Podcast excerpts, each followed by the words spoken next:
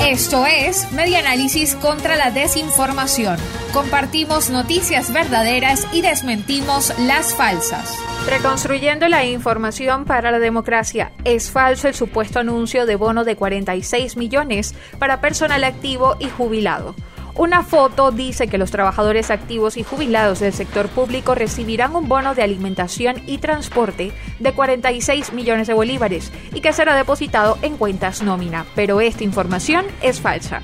La imagen se le atribuye a la página IBSS Pensionados de Venezuela, un grupo en Facebook que suele hacer publicaciones sobre depósitos de pensiones y bonos del sistema patria. La unidad de verificación de datos y fact-checking de efecto Cocuyo examinó la imagen y constató que la foto original fue publicada por arroba carnet del pueblo en Twitter una cuenta chavista que publica información afín al gobierno de Nicolás Maduro y que también anunció el depósito del bono alimentación y transporte.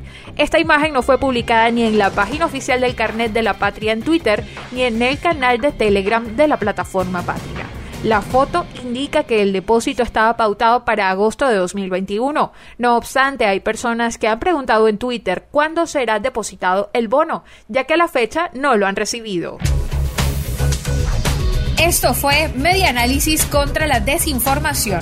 Síguenos en nuestras redes sociales, en Twitter e Instagram en arroba medianálisis y nuestra página web medianálisis.org.